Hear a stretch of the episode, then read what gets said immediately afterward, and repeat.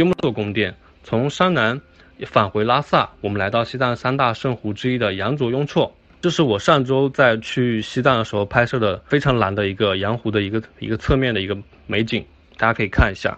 羊湖呢，它在藏语的意思就是碧玉湖，是西藏的三大圣湖之一。它像整体的形状像珊瑚枝一样，因此它在藏语中又被称为上面的珊瑚湖。主要是位于西藏山南市的浪卡子县。中段会在拉萨浪卡子县与贡嘎县之间，离拉萨其实不远，大概就是西南约七十公里左右。与西藏的纳木错、马旁雍错并称为西藏三大圣湖，是喜马拉雅山北麓最大的内陆湖泊，湖观山色之美冠绝藏南。羊卓雍措总体的面积是六百七十五平方公里，湖面海拔是四千四百米左右。从拉萨到羊湖需要翻越五千零三十米的敢布拉山口，这也是一个常规产品会停留的一个观景台。常规的羊湖玩法呢，就是去刚才说的西边的敢布拉山口观景台游玩。然后我们自营呢，在这里几年，然后率先开发出了人少然后景美的羊湖东岸的年的玩法，然后也是移步换景嘛。也是受到这几年受到携程会员的一些青睐，大家可以在外网都能看到一些相关的产品，也是分数点评非常高的，然后口碑也很好。那从我们羊湖，然后回到拉萨之后，我们基本上就走完了一个环形。那接下来的时候呢，我们就要去拉萨西北方向的纳曲市，因为这里有着我们大家所期待的著名的神湖纳木错。去西藏，估计很多客人都会把纳木错就定为自己必去的一个景点。因为纳木错是西藏的三大圣湖之一，也是中国第三大的咸水湖。它湖面的海拔是四千七百米左右，然后整体的形状像一个长方形，东西长七十多公里，南北宽三十公里，面积约一千九百二十平方公里，是世界上海拔最高的大型湖泊。纳木错距离拉萨相对来说是很远的，往返是需要五百公里左右。差不多车程在十个小时左右，就是往返一起，车程还是途经海拔最高处的一个五千一百九十米的一个拉根拉山口。然后目前的话，在纳木错周围是有一些住宿一晚的产品。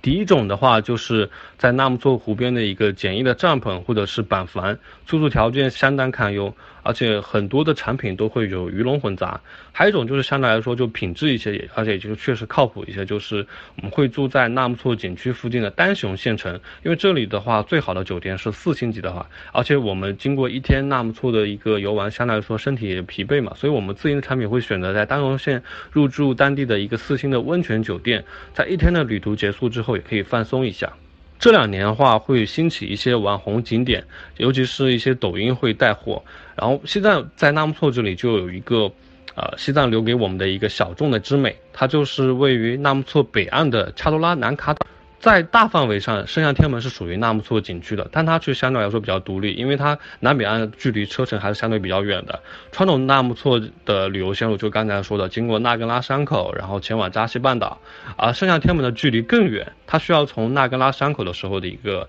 另外一条路，然后一路向北，与扎西半岛就南岸就不同方向。这个小众的景点也是就是以人迹罕至、风光绝美，然后惊艳了旅行者的时光。在藏地的传说里面呢，这座人间秘境是念青唐古拉山神迎娶纳木错女神的婚礼的举办地，所以称象天门因湖边有一座就是形似大象吸水的小山而得名，而其岩石形像一座天堂的圣门，整体的石像的一个身体和象的鼻子之间就如同一个巨大的门嘛，这里也是传说，这里是通往天堂的一个圣门之地。